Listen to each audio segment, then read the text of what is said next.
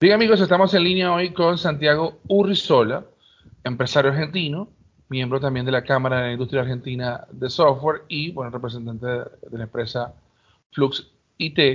Eh, a propósito de una, de una nota eh, de opinión que, nos, que publicamos en estamosenlinea.com, bueno, previendo qué va a ser este 2023 para, para toda nuestra región.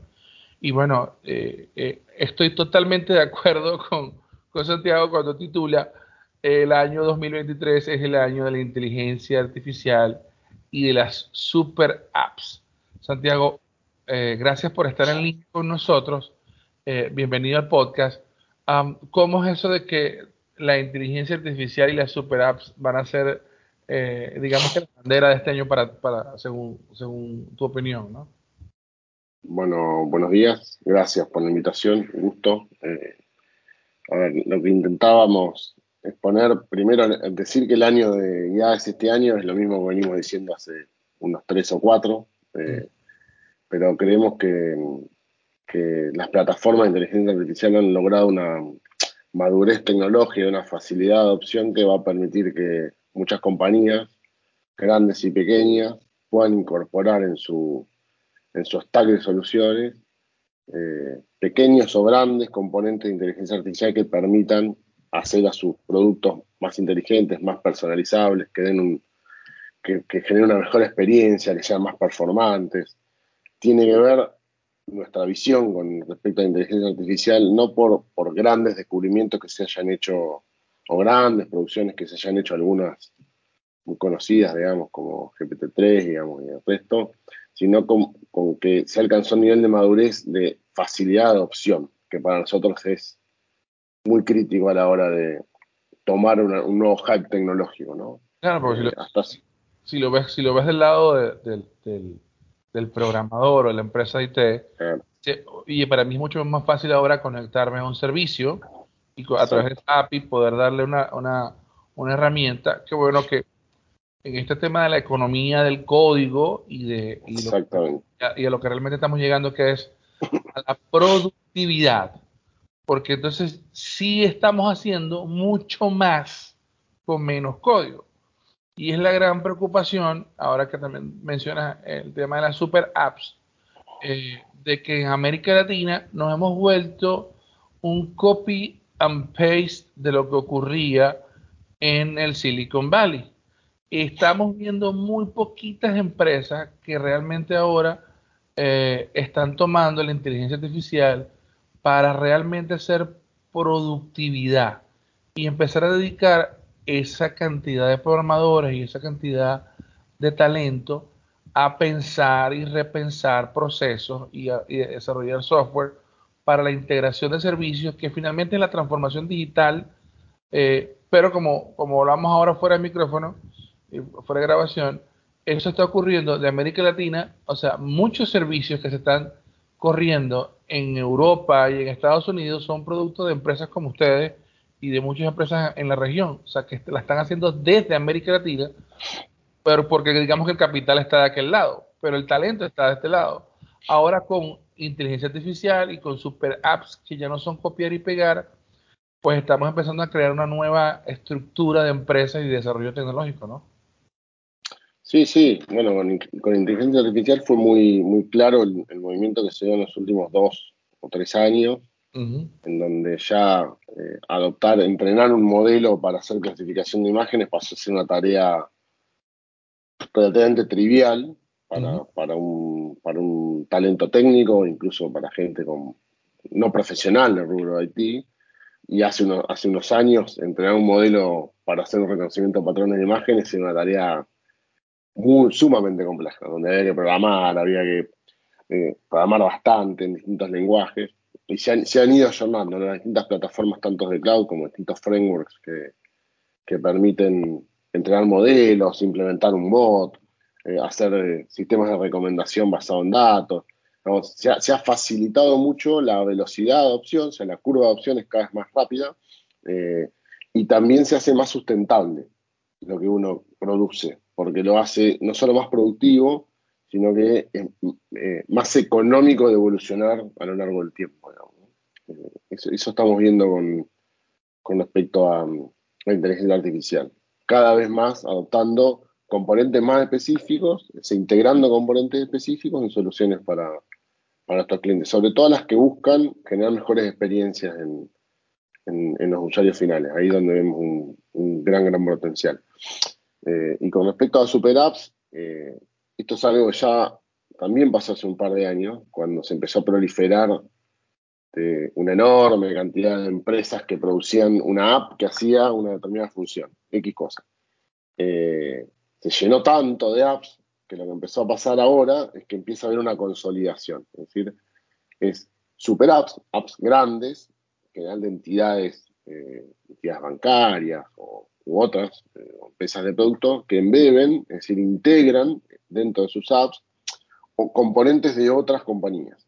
Nosotros podemos producir un componente que resuelve un determinado problema y no lanzamos una app específicamente para eso, sino que ese componente, esa funcionalidad se integra dentro de otra app más grande.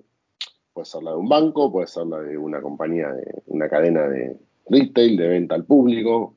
ya se está observando en donde las apps de delivery, por ejemplo, que hay bastantes, empiezan a crecer con funcionalidades que, o subproductos que no están directamente asociados al core de su negocio, que es el delivery de comida. Esas son las super apps, apps que empiezan a integrar dentro de sus apps funcionalidades y subproductos de otras compañías. Y esencialmente, porque ese modelo de negocio eh, cuando empieza a competir en el tema del delivery, y, hablemos de, de, las grandes regionales como eh, y argentinas como Pedidos Ya, como Mercado Libre, eh, como Rappi en Colombia, comienzan a darse cuenta de que, oye, ya va, este, lo que necesito para seguir creciendo es, es, vender más. Y el servicio se va llegando poco a poco a ciertos techos en función de, del servicio que estoy prestando. Así que eh, la única forma de diversificarme o de ganar o de generar, mejor dicho, la única forma de generar más ingresos es que yo me diversifique. Entonces, ¿cómo utilizo esa plataforma este, para yo poder tener, eh, por ejemplo, en este caso, una, una nueva fuente de entrada? Y, te hablo de, dos casos venezolanos que, acaban de firmar en, estos años con Y Combinator, que son Yumi y Quick ambas son unas super apps al, mejor estilo de cuando nació eh, Rappi. Comenzaron con delivery y están migrando hacia servicios, como tú decías, eh, primos hermanos del, Uber como taxi o de, o, de marketplace este, para poder acceder a comercio electrónico. ¿Y, cómo, ha sido esa experiencia en, este, en tu caso en Argentina con con estas super apps alrededor de, esos marketplaces para, porque bueno, también es un monstruo como el caso de Mercado Libre y también como Rappi que, está avanzando, ¿no? Nosotros lo que estamos viendo aquí es que esa tendencia que se da en, empresas nativas digitales como las que usted acaba de mencionar, que, hace un tiempo ya empiezan a embeber y a integrar soluciones de otras, se está dando en otro tipo de empresas. Nosotros trabajamos mucho con el sector financiero y sector seguros, telco, logística, que empiezan a hacer lo mismo. Dentro de sus propios productos, sus propias plataformas, suman subproductos de otros. Un marketplace en un banco empieza a pasar, ¿no? Los bancos tienen marketplace. Que, buscan a veces generar más ingresos, pero en la enorme mayoría de los casos la motivación no, es, no es necesariamente esa, sino que es darle un mejor servicio a sus clientes. Que sus clientes puedan resolver en el canal, en, el canal digital, eh, tanto sea una app como en un canal cualquier otro, puedan resolver más problemas que no solo el problema por el cual ese vínculo existe. Es decir, que no sea solo un vínculo por tener una cuenta remunerada, un caja una cuenta corriente o sacar un préstamo, sino resolver más cosas dentro de ese canal, estar más presente eh, en la vida de los clientes. Y eso eh, se resuelve de una manera más óptima, integrando soluciones ya preexistentes, pero dominando la experiencia del cliente, que no aparezca un tercero eh, como, un servicio delegado, sino que eh, aparece un tercero integrando la solución dentro de la experiencia que maneja, que maneja la gran compañía. Es una tendencia que, se empieza a marcar cada vez más. y, por eso, y, por eso, vemos fintech y e Insurtech entrando, siendo embebidas por eh, empresas de telecomunicaciones o, por bancos para poder dar ese servicio. Porque bueno, ya digamos que el costo de adquisición del ya el cliente está en ese canal digital. Ya está, el costo más alto ya está. Ahora lo que hay que hacer es retenerlo y transaccionarlo cada vez más, ¿no? que, que ese cliente opere cada vez más seguido. A los bancos les resulta menos complejo que una compañía de seguro, ¿no? Es algo que estamos viviendo ahora, ¿no? ¿Cómo hacer que un cliente de una compañía de seguro resuelva a través del canal de una compañía de seguro otras cosas, ¿no? Uno no tiene un vínculo transaccional con una compañía de seguro, sino que tiene un vínculo más bien pasivo. Estamos trabajando mucho con ese tipo de clientes. ¿Cómo hace una telco?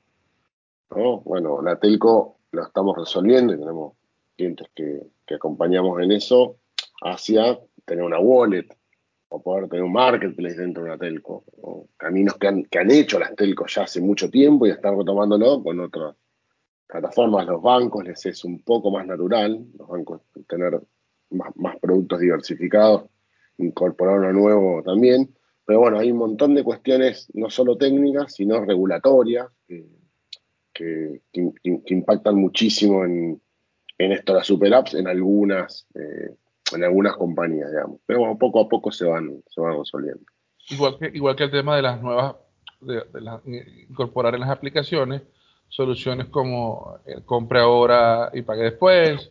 Eh, Tal cual, sí. Y, que adicionalmente para empresas como, como ustedes, eh, la oportunidad también está alrededor de eh, complementar lo que muchos de estos grandes clientes no tienen, o sea, no tienen este equipo de desarrollo y, hay ni acceso a bueno, estar en esta implementación de nuevas tecnologías. ¿Cómo, ves eh, eh, la oportunidad este año para, para, el tema de desarrollo de software desde, eh, desde ustedes ahí en Argentina? Y sobre todo el tema del talento, ¿no? porque las curvas de aprendizaje, ah, hay, mucha gente, y, lo veo también por el, el furor de Platzi desde Colombia, mucha gente que desde los 13, 14, 15 años está dejando las universidades, está en, un, gran porcentaje, se está convirtiendo en autodidacta, está entrando en el mundo de programación, este, cosa que yo digo que, es importante, pero la universidad también te da, te da una estructura y una metodología distinta, eh, digamos que donde que, te ayuda a, organizar cuando, cuando no, no, eres muy estructurado, pero si tienes la posibilidad de ser estructurado y, y hacer ese proceso de autoaprendizaje, eh, eh, también hemos visto que, hay, una, hay una gran demanda este, de programadores en este momento en la, región y, para quienes nos están escuchando, eh, si, si, si, le puedes dar algunos tips de, de, qué deberíamos tener ya en, esa, en ese toolbox, en esa caja de herramientas para poder entrar a, a, formar parte de, de, organizaciones como, como ustedes, ¿no? Em, la demanda viene siendo sostenida hace ya tres años, cuatro o más. En Argentina particularmente faltan hoy aproximadamente 10.000 personas, o sea, hay 10.000 posiciones eh, sin cubrir de distinto tipo. Eh, así que es un problema que no, no, va a dejar de crecer ese problema. Vamos a seguir conviviendo con este problema bastante tiempo más. Eh, ¿Por qué? Porque los países como Argentina, como Colombia, como eh, Chile, bueno, ni hablar Brasil, tenemos que cubrir nuestra demanda interna, las, compañías locales demandan tecnología y, en general los que producimos de energía somos las empresas locales y además producimos para afuera. O sea, el mundo nos demanda, ¿no? Somos eh, grandes exportadores a nivel mundial, algunos de los países de Latinoamérica, Argentina es bastante líder en ese sentido. Eh, así que la falta de talento va a seguir en términos de cantidad. Sí también se dio una situación en donde esta falta de talento puso en agenda el convertirte en programador y tenés trabajo asegurado, digamos, en general con muy buenos salarios, y eso genera otros riesgos, ¿no? Primero genera una motivación de gente que se sume a la disciplina, lo cual es buenísimo porque ayuda a reducir esa brecha, son empleos de alta calidad, empleos calificados, digamos, siempre, siempre son buenos con mucha proyección, pero sí se ve, eh, ahora se ha frenado, en Argentina particularmente, bueno, en La Plata, donde estamos nosotros, la Universidad de La Plata, eh, la Facultad de Informática, una de las eh, facultades más prestigiosas del país, ha vuelto a tener un incremento en sus inscriptos, cosa que no venía pasando. eh, pero con una tasa de deserción muy alta. Eh, y ahí lo que nos empieza a pasar, y es algo que tenemos que evitar que nos pase, no nos pasa todavía, es que se desestructure la disciplina, ¿no? que se generen muchos programadores sin el conocimiento de los fundamentos de eh, la arquitectura de software, la ingeniería software, de la informática en general. ¿Por qué? Porque estudiar programación hoy por medio de una plataforma virtual está buenísimo, pero no alcanza para hacer una carrera el hecho de poder saber programar en Node.js o en React.js. Hay que entender los fundamentos, porque esa tecnología está de moda hoy. Pero dentro de dos años esa tecnología desaparece, aparece otra, basada en otro paradigma, que no sea eh, event driven y que sea estructurada. Y si uno no entiende los fundamentos, se tiene que reconvertir desde cero como su oficio, digamos. siempre lo recomendable es tener una formación de fundamentos si uno quiere hacer una carrera larga. Eh, de todas maneras, el que no lo quiera hacer, hay un montón de mecanismos en donde uno puede entrar a, la industria, a trabajar en la industria, aprendiendo a programar, entrar a la industria y seguir formándose. Es una profesión o es un oficio, en este caso, en donde si uno no se forma continuamente, lo que está haciendo es le está restando días a la duración de su carrera. Hay que estar todo el tiempo formándose lo más cerca de la formación académica posible. Eh, con cursos de actualización, con, con, cursos online o, en el formato que, a cada uno le guste. Y las empresas siempre lo que hacemos es generar esos espacios y esos instrumentos de formación para las personas. Pero trabajo... igual que el tema de las certificaciones, ¿no? Que también te garantizan esa, esa eh, estar montado en esa bicicleta de siempre estar estudiando para poder estar actualizado y ser competitivo con el mercado. Hay, dos elementos importantes. Uno, uno tiene que ver con la presencia, eh, eh, o yo esperaría que cada vez más, pero a veces es complicado, de más mujeres en el sector de tecnología. Y el otro tiene que ver con la, con, la conversión, ¿no? Con la conversión, como tú decías, una oportunidad de poder crear un espacio eh, en, esta, en, esta, industria. Lo, lo, vimos en, en, Sao Paulo, cómo de pronto convertías periodistas, psicólogos, abogados, eh, que llegaron a un momento de su carrera eh, donde dijeron, mira, quiero aprender o probar otra cosa, quiero mejorar mi nivel de ingreso y de pronto dieron el gran salto a, a través de incubadoras o de empresas de formación al área de tecnología en programación, en diseño, y bueno, y dieron un vuelto por completo en, su carrera. Y, lo van viendo como una nueva, un, un, redefinir por completo de, su profesión, ¿no? Pero yo creo que esas dos puertas son eh, para, el sector, que hay mucho talento que tiene la, gran, que tiene la capacidad que puede ser reconvertido, eh, pero también tú entras a las facultades de las universidades y entras a una sala donde hay 50 personas y hay 5 chicas, o dos chicas, o no hay ninguna chica, ¿no? A ver, dos temas separados. El tema de cuestión de género, sí, es una industria que históricamente viene atrasada en eso, aunque se está mejorando muchísimo en los últimos años. Hay cada vez más proporción de, de, mujeres sobre el total de, del headcount, digamos, a nivel industria. En, Argentina, al menos, los indicadores son marcados a, a la mejora en ese sentido. Eh, con respecto a la conversión, eh, yo lo que creo es que hay una oportunidad enorme, más que de convertir a un periodista en un programador, es en incorporar el programador al periodista. Es en, nuestra disciplina es muy transversal. Nosotros no existimos si no hay otro negocio. La, tecnología en sí misma son, son, muy acotados los espacios en donde la, tecnología es el negocio en sí mismo. En general nosotros producimos tecnología para atraccionar otros negocios, para hacerlos mejor, más eficientes, más penetrables, para hacer una PropTech que venda inmuebles, para hacer eh, una aplicación como Rappi que haga delivery. El negocio es otra cosa. Entonces yo creo que hay una enorme oportunidad en donde otras profesiones adopten eh, conocimiento informático en general, puede ser programación o de otras subramas dentro de informática, para potenciar esa profesión. Eh, creo, creo que por, ahí viene más el, camino a que sean todos programadores, porque tampoco serviría que sean todos programadores y que nadie sepa del negocio. Así y, y la oportunidad de que por lo menos compartiéramos ese lenguaje eh, entre diferentes, eh, diferentes perfiles profesionales para lograr la tan ansiada transformación digital. Ah, bueno.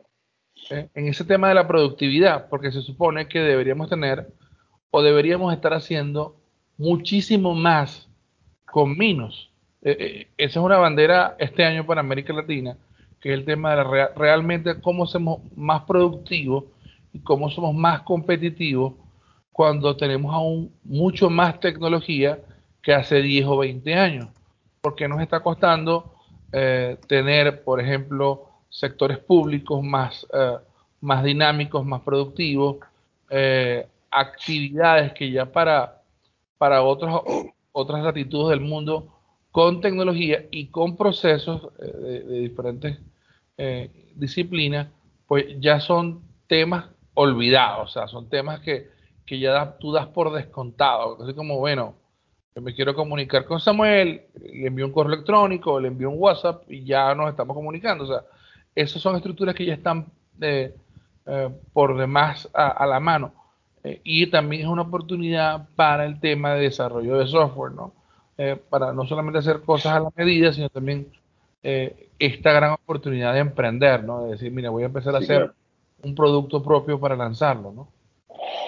Ahí, en cuanto a la transformación digital, yo creo que la, cuarentena fue una gran lección, en donde nos dimos cuenta que, se podían hacer, eh, se podían digitalizar experiencias que no se iba a venir el mundo abajo, digamos. Y las digitalizamos cuando el mundo se vino abajo y no nos quedó otro. Eh, y de eso estamos todavía recién empezando a aprender, me parece, de cómo, cómo realizar las transformaciones que se requieren internamente en las compañías a nivel de proceso, a nivel de mindset, a nivel de estructura, a nivel de dinámicas de trabajo, que nos permitan digitalizar nuestro negocio, donde la tecnología sea cada vez más digital. Hoy hacemos cosas a nivel digital que hace tres años antes de la pandemia no lo hacíamos. Trámites, trámites con el gobierno, el trámite con los bancos, un montón de cuestiones, digamos. Em, con respecto a lanzar un producto o no, eh, bueno, es, es, es, es, la gran disyuntiva siempre de quienes hacemos software a medida, ¿no? Tener, tener el producto propio o, construir productos para terceros. Creo que es muy. Eh, esa decisión tiene, tiene mucho de contexto, del contexto en donde uno decida lanzar un producto propio, que requiere financiamiento, que requiere eh, mucho tiempo. Hacer un producto y lanzarlo al mercado y que empiece a generar ingresos lleva mucho tiempo y mucho dinero. Eh, y bueno, este, este, año que terminó no fue el mejor año en ese sentido para financiar este tipo de cuestiones. Veremos cómo se comporta el, mundo el año que viene o este año que recién arranca eh, con respecto a los fondos y, la versión a riesgo ¿no? de los grandes fondos de inversión, a ver si, si, ese dinero vuelve a poder financiar la construcción de productos, que el motor, o sea, el motor de la construcción de productos es el financiamiento de los grandes fondos de inversión. Hoy eso está relativamente quieto. No, venimos, venimos de una vorágine muy grande, hoy estamos tranquilos. Claro, y ahí como tú ves, por ejemplo, el caso de América Latina, desde México, desde México hasta la Patagonia, dices, eh, si tuviésemos que analizar el caso pandemia, eh, así como sufrió Estados Unidos, no, no, no en todas las ciudades hay una super banda ancha con fibra óptica, y la gente pudo conectarse a servicios financieros o educativos o, incluso eh, eh, como plataforma de oportunidad de trabajo, yo creo que es algo que en otros, otras actividades en línea también he, podido escuchar cómo le fue a ciertos países con el tema de la adopción desde el punto de vista en línea, pero lo que sí creo que ahora es un gran motivador para el desarrollo de software y para no solamente esperar por por los grandes capitales es que el, público, el usuario, eh, ahora que probó un poco más el tema de el trabajo remoto, pues entonces está comenzando a exigir a ciertas organizaciones porque yo debo ir a tal sitio a hacer una fila, porque yo no puedo hacer ciertas actividades y ciertas interacciones de procesos como usuario más en línea y eh, incluso hay mucha banca latinoamericana que todavía eh, está en el ABC de los servicios financieros.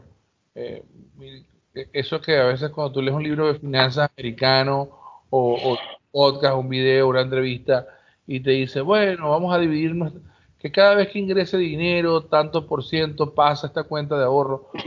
Esas cosas en niveles de automatización, de pago, de administración, que al final son servicios, eh, son una oportunidad donde ya la persona está como empoderada para exigirlo, ¿no?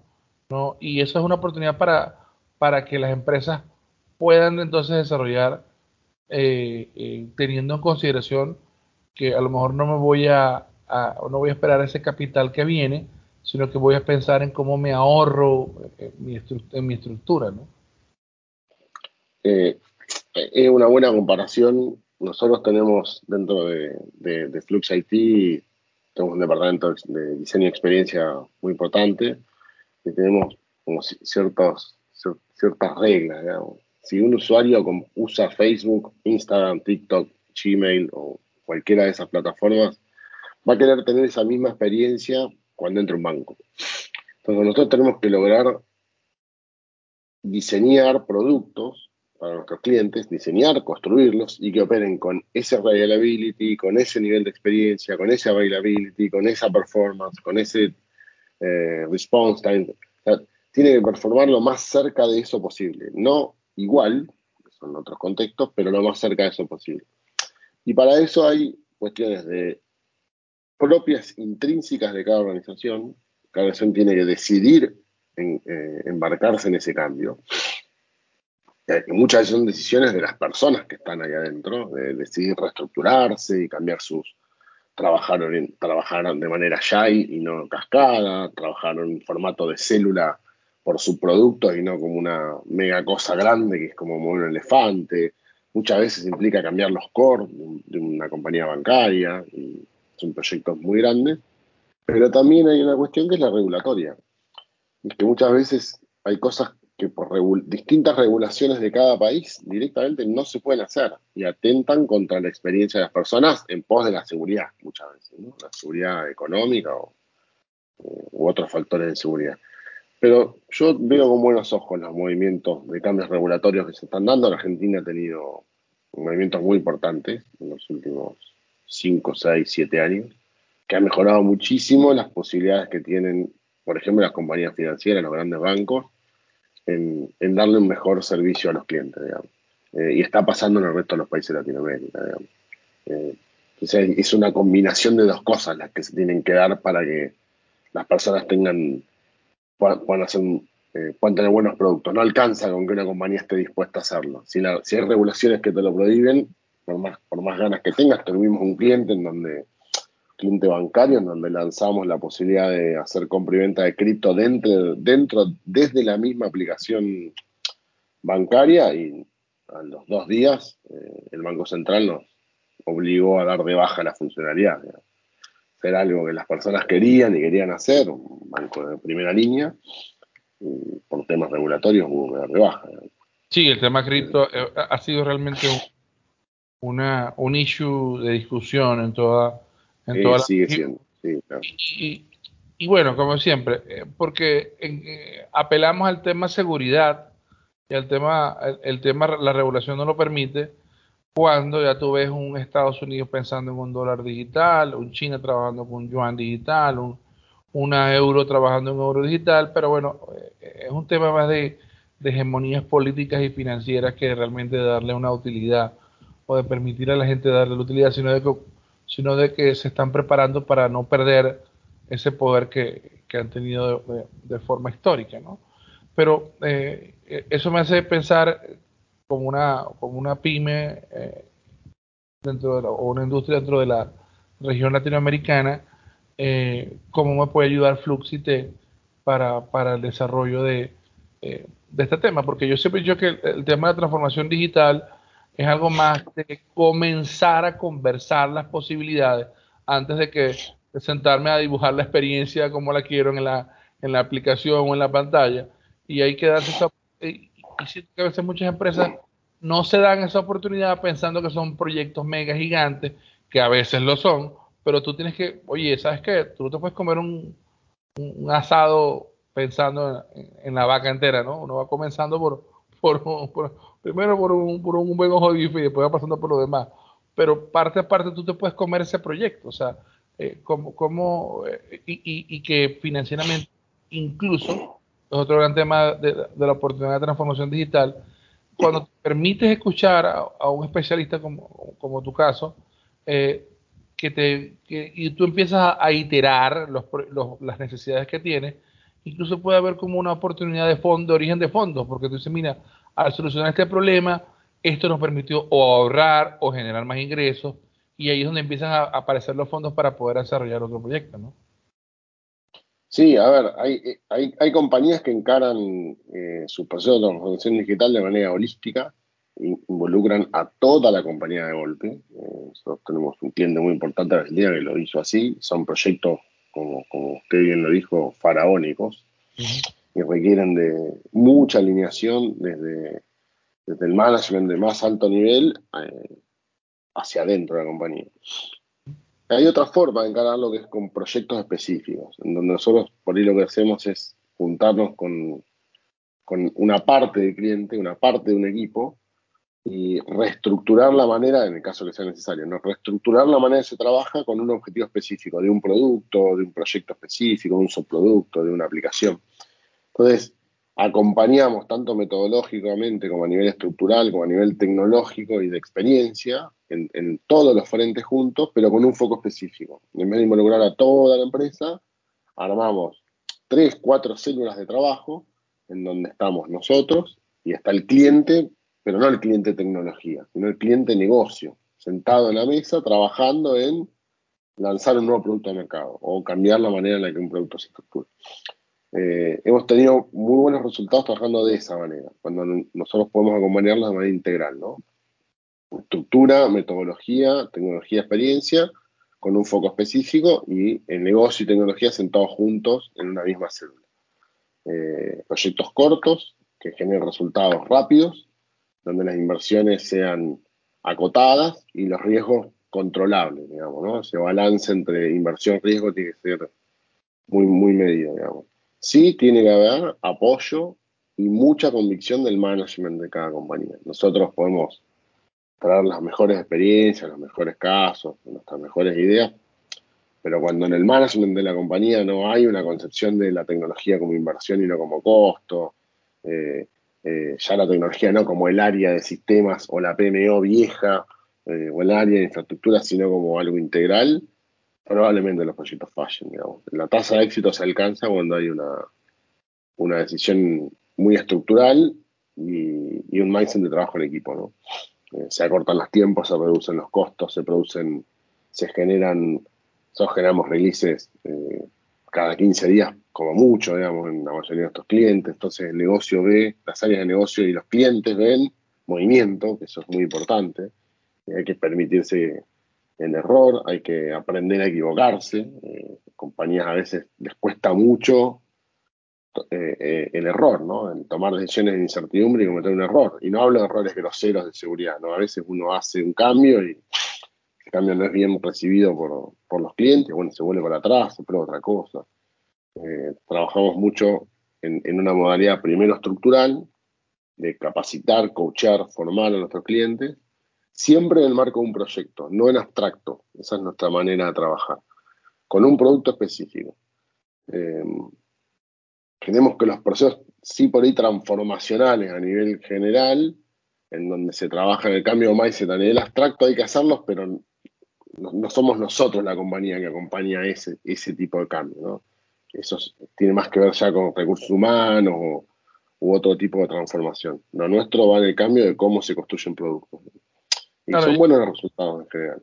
Y, en esas victorias tempranas, cuando tú estás en un proyecto acotado que persigue un objetivo, eh, como tú dices, esto, que son proyectos de innovación donde estás iterando en, búsqueda de una meta, bueno, eh, eh, como tú dices, eh, es importante que si el, management y toda, toda, la gerencia está preparada para saber, saber que no son infalibles, dice, sabes que cometimos un error en el proceso, pero aprendimos de eso y, y logramos superar eh, incluso las expectativas, pero eso no ocurre a menos que te muevas. O sea, eh, si me aferro a, mi posición, eh, entre comillas, estable, pues no avanzo. Ahora, cuando realmente ah, me doy la oportunidad de ser disruptivo y de incorporar un equipo externo, como pueden ser, como pueden ser ustedes, eh, que traen experiencia, que traen otras tecnologías y nos ayuden a romper esa, eh, eh, esa estructura, porque también, como siempre decimos, los problemas de transformación digital son más de gerencia de cambio y de adopción de, de, de, adopción de nuevos procesos que del punto de vista tecnológico. Porque incluso ah, cuando tú no tienes ese acompañamiento de la gerencia, este, como digo yo, eh, para que se dé el milagro, tienes que lograr que el de finanzas, eh, que el del área operativa del negocio, que está afectando ese proceso, y que la gerencia al más alto nivel de la compañía, cuando tú logras que esas tres, esos tres actores eh, le dan luz verde a, la actividad y se comprometen, pues el cambio siempre es, siempre es para mejor y siempre es productivo. ¿No? Pero hay que darse la oportunidad. Cuando no te das la oportunidad, por lo menos decir, mira, ¿sabes qué? Vamos a reunirnos con, esta empresa para tener un par de reuniones y, discutir qué opciones podemos tener. Eso, eh, eso eh, de verdad que te ayuda a abrir la mente y a ver otras posibilidades. Sí, sí, total. Hay, hay, hay, hay mucha necesidad de, de, tener convicción clara de que el cambio es necesario que no siempre lo es, también hay compañías que necesitan cambiar, ¿no? Pero no, no, no hay que subirse a todos los trenes, hay que elegir el tren en el que hay que subirse y hay momentos de madurez también en las compañías en donde eh, hay etapas en donde una compañía quizás no está lo suficientemente madura a nivel procesos como para poder adoptar este, este tipo de, de cambios de forma de trabajar. Y conviene hacer primero eh, un, un upgrade, digamos, en, su nivel de madurez en algún aspecto eh, para poder hacerlo. También a nivel tecnológico, digamos, si bien no es el eje de la transformación digital, la tecnología hay compañías que no están preparadas a nivel tecnológico, porque, porque tienen sistemas legados obsoletos, en donde por más velocidad que vos le inyectes eh, a tu metodología, tenés un cuello botella en un core, digamos, que es lo que le ha pasado a muchos bancos y compañías de seguros, telcos, sobre todo las grandes, ¿no? Grandes compañías. Eh, pero bueno, esos cambios ya la mayoría los, los han dado y los que no, bueno, tendrán que hacerlo cuanto antes. Y cuando bajamos a la, a la, a la, pequeña y la mediana empresa, eh, que es el corazón del movimiento eh, en, Europa, en Estados Unidos, todavía, y, por ahí teníamos los números, no son el corazón del movimiento de América Latina todavía. Tenemos un buen porcentaje de pymes, pero ellos todavía no representan, como el caso, por ejemplo, eh, recuerdo esa estadística, que el caso de las pymes, por ejemplo, en Alemania, representan el 75% eh, de lo que se produce, porque bueno, son, son compañías que, que, tienen un alto poder, pero que diversifican su riesgo trabajando con pequeñas y con grandes. Todavía nosotros no tenemos este poder dentro de América Latina, pero sí podemos eh, comenzar a hacer que nuestras pymes no solamente tengan que invertir en, construir grandes soluciones, sino también en adoptar grandes soluciones. Por eso cuando hablábamos al principio de titular el tema el 2023 como el año de la inteligencia artificial y las super apps, eh, algunas pequeñas fábricas de eh, o, algunos comercios simple y llanamente podrían simple y llanamente adoptarse, formar parte de unas super apps para mejorar su canal de comercialización, para adoptar una plataforma de, experiencia al cliente eh, que, en este caso es colaborativa y donde yo no tengo que estar, al 100% eh, en el control, sino que me monto en ese gran portaaviones para el uso de esa tecnología, ¿no? Eh, ¿cómo, ves tú arrancando este año modo, modo pitonizo eh, para la pyme de nuestra región, sobre todo pensando de que eh, la grande va a estar, como tú decías al principio, en un nivel de expectativa, esperando qué va a pasar con el tema de la, de, la recesión económica, mm. y ellos van a ser muy cautelosos a nivel de los proyectos. Los proyectos que se van a hacer ya se, ya, ya se discutieron y van a caminar, pero en el caso de la pyme, que en esa pyme que va a tener que ser más, eh, eh, más inteligente a la hora de buscar nuevos mercados, de atender mejor a sus clientes, de mejorar esa experiencia, eso no va a dejar de ocurrir. Y, sin duda, eh, la, base de la tecnología les va a poder permitir tener herramientas, eh, incluso como el de la inteligencia artificial, para mejorar, porque grandes organizaciones que están, o pequeñas organizaciones que están dando atención de grande, ¿sabes? Con simplemente haber implementado un bot, ¿no?